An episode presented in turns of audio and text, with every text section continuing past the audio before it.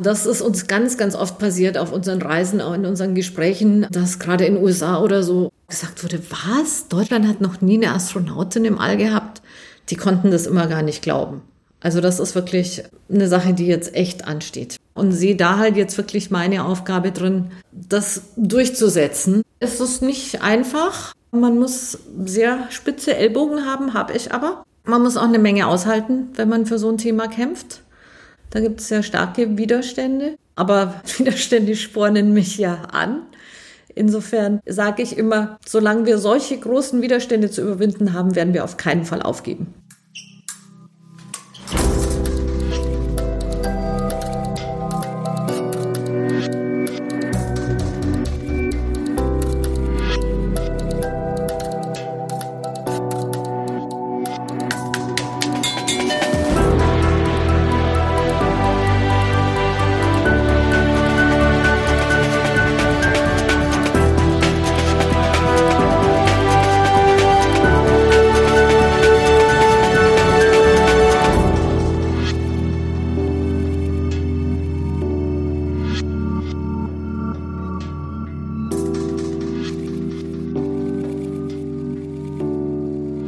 Herzlich willkommen zur elften Episode unseres Durchfechter-Podcasts. Wann schickt Deutschland endlich die erste Frau ins All? Das fragt sich die Luft- und Raumfahrtingenieurin Claudia Kessler seit Jahrzehnten. Anfang der 90er Jahre wäre sie am liebsten selbst in die Rakete gestiegen. Da arbeitete Kessler als frisch gebackene Ingenieurin bei den ersten Mir-Missionen mit und erlebte hautnah, wie der Astronaut Klaus Dietrich Flade in die Raumkapsel stieg und abhob. Ein absoluter Traumjob. Heute arbeitet Claudia Kessler Fulltime daran, die erste Deutsche mit einer privaten Mission ins All zu schicken. Allen Widerständen zum Trotz. Und was sie dabei noch im Sinn hat? Hört selbst. Mein Name ist Corinna Niebuhr und ich wünsche viel Spaß mit Claudia Kessler.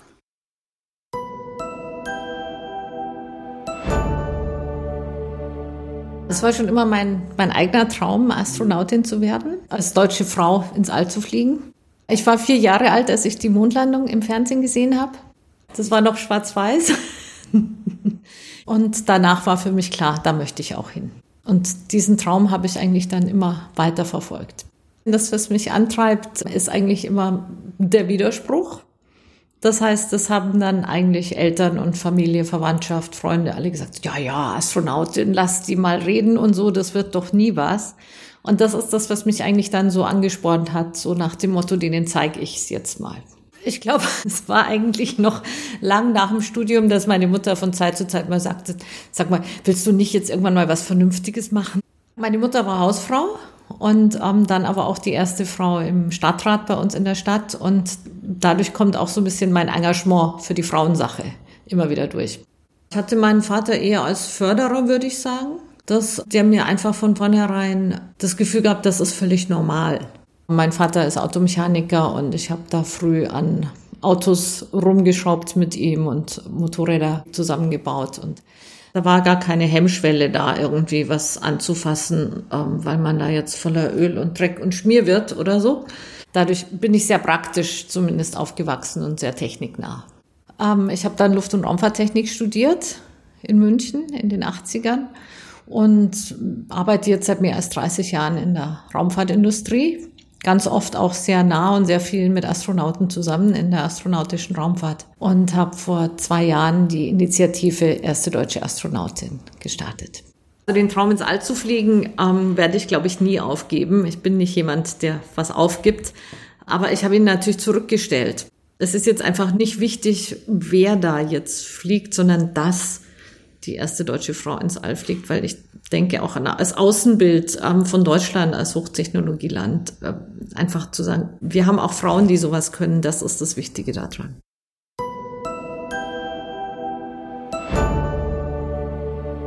Es gab natürlich immer wieder Situationen, ja, wo es hieß, Mädchen können das nicht. Man musste vor dem Studium immer Praktika oder während dem Studium insgesamt sehr, sehr viel Praxis machen. Oder war ich also dann in so einer Metallverarbeitungsfirma, wo also gebohrt, gefräst, gedreht, gefeilt wurde, so richtig Maschinenbau. Ähm, ich durfte alles außer Fräsen, weil Fräsen war für Mädchen zu gefährlich zum Beispiel. Da gab es auch keinen weiteren Grund dafür. Das war einfach so Tatsache, Punkt. Ähm, es gab auch im Studium Professoren und Fachrichtungen, wo es hieß, Frauen können das nicht. Das ging also zum Beispiel einfach hieß Maschinenelemente. Das war vor den Zeiten des CAD. Man musste also noch von Hand technische Zeichnungen anfertigen und ich sagte immer Kugellager auf Zeit zeichnen was kurz danach dann aufhörte, weil als ich mit dem Studium fertig war, das CAD-Design eingeführt wurde. Aber da gab es auch so ein Fach Maschinenelemente. Das sagte der Professor auch, Frauen können das einfach nicht. Und das war natürlich nicht sehr motivierend. Man hat dann so einen extra Druck, aber man hat natürlich auch so ein bisschen Angst vor dem Fach und ähm, gehen natürlich dann ja mit einer größeren Angst, sage ich mal, in so eine Prüfung rein, was nicht unbedingt positiv ist für das Ganze oder förderlich. Ich denke, das hat sich heute geändert und heute ist es an den Unis ähm, durchaus so, dass jeder Professor froh ist, wenn er mehr Frauen hat in seinem Studiengang und es hat sich ja auch was getan. Also wir haben jetzt bis zu 20 Prozent ähm, Frauen in den Ingenieursstudiengängen an manchen Unis. Ist schon eine ganz andere Situation heutzutage, zum Glück.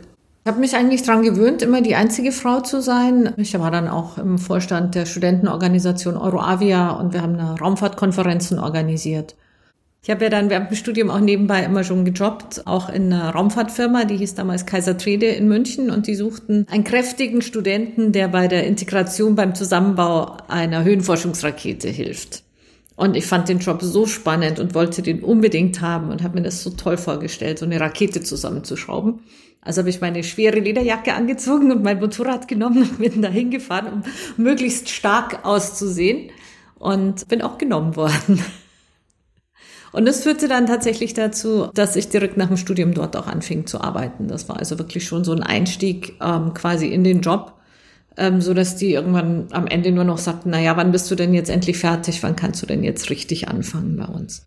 Da hatte ich sehr viel Glück. Das war nämlich dann ähm, ja, Anfang der 90er zur Öffnung des Ostens. Und ähm, dann wurden in relativ kurzer Zeit die ersten deutschen Mir-Missionen geplant wo deutsche Astronauten, Kosmonauten zur russischen Mir-Station fliegen sollten. Und da war ich direkt ähm, die rechte Hand vom Projektleiter in diesem Projekt und konnte also zum ersten Mal wirklich meinen Traumjob ausleben und bei einer Astronautenmission ganz, ganz hautnah dabei sein, sowohl in Moskau im Kontrollzentrum als auch in Baikonur dann am Startplatz und in Sternstädtchen beim Astronautentraining. Also da war ich völlig geflasht, völlig hin und weg, dass man sowas dann wirklich als Job haben konnte. Das war wirklich mein Traumjob. 92 ist ähm, der Klaus-Dietrich Flade geflogen und 1997 dann der Reinhold Ewald. Also erstmal kannten wir uns sehr gut. Wir haben sehr viel zusammengearbeitet, gerade auch im, im Training, in der Entwicklung der Prozeduren für die Experimente, die die durchgeführt haben ähm, bis hin zum, wenn die oben auf der Raumstation, auf der Meerstation waren, dem Kontakt am Boden im Kontrollzentrum bis zur Rückkehr, ähm, haben wir eigentlich täglich miteinander zu tun gehabt. Damals war ich zwischen 25 und 30 in dem Zeitraum.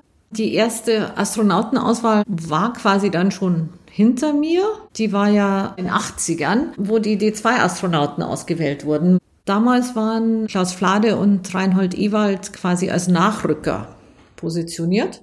Und die rückten dann auch nach, als die Mehrmissionen kamen. Das heißt, für die Mehrmissionen gab es überhaupt keine eigene Auswahl in Deutschland. Da gab es gar keine Chance, sich irgendwie dafür zu bewerben. Das erste Mal stutzig geworden bin ich, ob ich wirklich Astronautin werden wollte, als ich gehört habe, dass eins der Experimente damit zu tun hatte, dass man sich zwei Liter Salzlösung spritzen muss, um die Körperflüssigkeitsverteilung im Körper zu messen. Da war ich nicht mehr so ganz überzeugt. Aber ich habe später gelernt, sowas hätte man auch ablehnen können beim Medical Board. Insofern hätte mich das nicht abgehalten.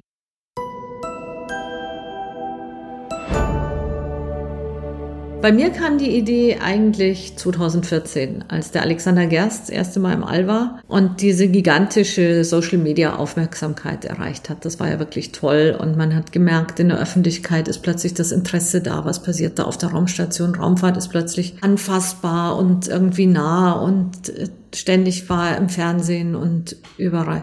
Und dann dachte ich, Mensch, wenn wir da jetzt danach dann die erste deutsche Frau ins All fliegen würden, das wäre doch toll. Dann würden wir damit auch noch die Mädchen begeistern, die Frauen erreichen mit dem Thema und dann vielleicht wirklich einen Umschwung schaffen im Ingenieursbereich, im Forschungsbereich, um da die Mädchen für das Thema zu begeistern.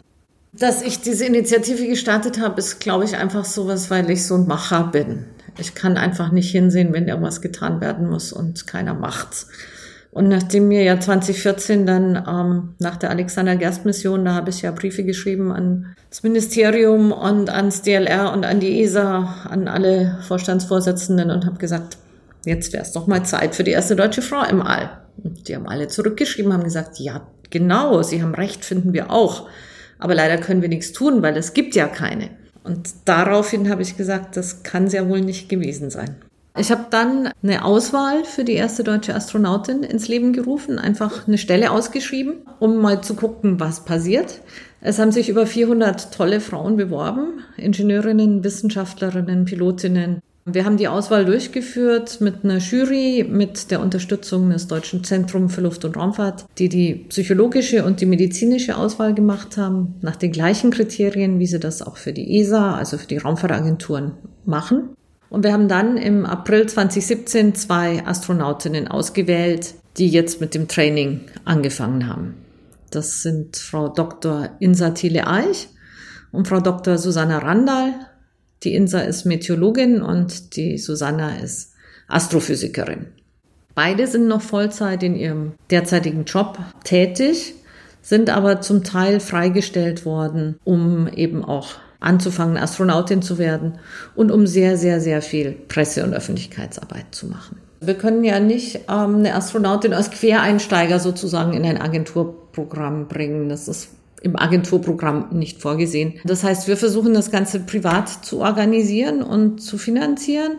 Wobei der Grund für die große Öffentlichkeitsarbeit eigentlich nicht unbedingt der finanzielle Hintergrund ist, sondern wirklich ähm, das Bewusstsein in der Öffentlichkeit zu schaffen. Erstens, es gibt Frauen, die dafür geeignet sind. Es gibt Frauen, die das können. Und zwar nicht nur zwei, sondern am Anfang waren es auf 400 und in den verschiedenen Schritten haben wir die auch vorgestellt, weil selbst wenn eine von denen nicht Astronautin wird, sind es einfach immer noch herausragende Frauen in der Forschung oder in der Technik. Und zum anderen natürlich auch, um Mädchen dafür zu begeistern. Wir hatten jetzt gerade erst so einen Workshop mit einer Schulklasse zu Raumfahrt und Digitalisierung, wo am Anfang, als gefragt wurde, was die Mädchen werden wollen, eigentlich noch Sachen kamen wie Pferdedoktor und Krankenschwester und am Ende des Workshops dann doch ganz viele sagten, ach, eigentlich möchte ich doch Astronautin werden. Und das ist natürlich genau das, was wir erreichen wollen. Wir haben dann nach der Auswahl letztes Jahr ähm, angefangen mit dem Astronautentraining. Schon letztes Jahr im August eine Reise nach Sternenstädtchen in Russland gemacht und ähm, sind dort Parabel geflogen, haben dort die ganzen russischen Trainingseinrichtungen besucht und haben da auch so erste Einführungstrainings gemacht. Wir waren in Bordeaux im März diesen Jahres mit dem Deutschen Forschungszentrum für Luft- und Raumfahrt nochmal Parabel fliegen. Die Astronautinnen haben da an Experimenten des DLRs mitgearbeitet, um wirklich auch schon mal ein Gefühl für, wie funktioniert die wissenschaftliche Forschung in der Schwerelosigkeit zu bekommen und haben auch ähm, Videos aufgenommen für Education-Zwecke, also kleine Experimente, wo anschaulich dargestellt werden kann ähm, für Kinder in Schulen. Wie funktioniert die Schwerelosigkeit? Welche Auswirkungen hat das auf die Physik?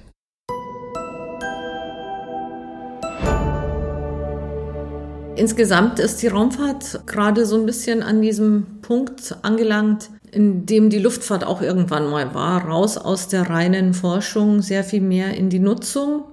Das ist in vielen Bereichen ja schon Alltag, in der Kommunikation, in der Navigation. Und so wird es auch ähm, im nächsten Schritt irgendwann mit der astronautischen Raumfahrt sein. Die internationale Raumstation ist staatlich. Es gibt aber schon seit langem die Bestreben, die internationale Raumstation auch mehr zu privatisieren, mehr für privat zu nutzen. Es gibt es eigentlich von allen Partnern, von Russland, von Japan, von USA, Kanada und Europa. Gibt es da auch Programme dazu, in denen die Industrie speziell dafür aufgerufen wird, speziell dazu gefördert wird, eben auch Experimente in der Schwerelosigkeit durchzuführen, die Station quasi wie ein Labor am Boden zu nutzen. Und ähm, in dem Zusammenhang kann man dann quasi auch Flüge buchen. Das ist in Russland bisher vor allem von Milliardären oder Millionären gemacht worden. Da waren ja schon einige im russischen Teil dann der Raumstation und wird eben jetzt mit den neuen Transportsystemen dann auch aus Amerika angeboten. Wir waren im Mai diesen Jahres in den USA und haben uns dort mit den Raumfahrtfirmen und ähm, Organisationen getroffen. Wir waren in Florida mit Boeing, haben dort die ganze Startplattform besichtigt und schon mal so ein Gefühl dafür gekriegt auf der Startplattform oben. Wie ist es dann, wenn man da jetzt in die Rakete einsteigen würde? Äh, denn Boeing ist einer der Entwickler, die im Augenblick ein kommerzielles Transportsystem zur ISS bauen den CST Starliner und damit einer unserer Anbieter sozusagen für den Flug ins All. Der andere ist SpaceX mit der Dragon-Kapsel. Da waren wir dann auch in Los Angeles und haben dort die Produktion gesehen, haben dort auch hautnah im Modell der Kapsel Probe gesessen und auch da schon mal wirklich so ein Gefühl und so einen Einblick bekommen und sind gerade dabei, die Folgetreffen mit diesen Firmen zu organisieren. Beide Raumschiffe werden nächstes Jahr erstmal ihren Qualifikationsflug machen. Erst einmal ohne Astronauten starten, uncrewed sozusagen. Und dann wahrscheinlich Mitte nächsten Jahres das erste Mal mit NASA-Astronauten. Die Crews dafür sind gerade vor ein paar Wochen erst verkündet worden. Und wenn das alles gut geht, dann sind wir eben auch hoffentlich so weit, dass wir dann einen Flug buchen können. Was uns fehlt, ist die finanzielle Unterstützung, sowohl von politischer Seite wo wir finden, wir haben jetzt wirklich zwei Jahre lang gezeigt, wie aktuell das Thema ist, wie wichtig das Thema auch ist und was wir damit bewirken können. Und wir wünschen uns da jetzt, dass auch die Politik uns finanziell aktiv unterstützt, so wie es ja bei den männlichen Astronauten eigentlich auch der Fall ist.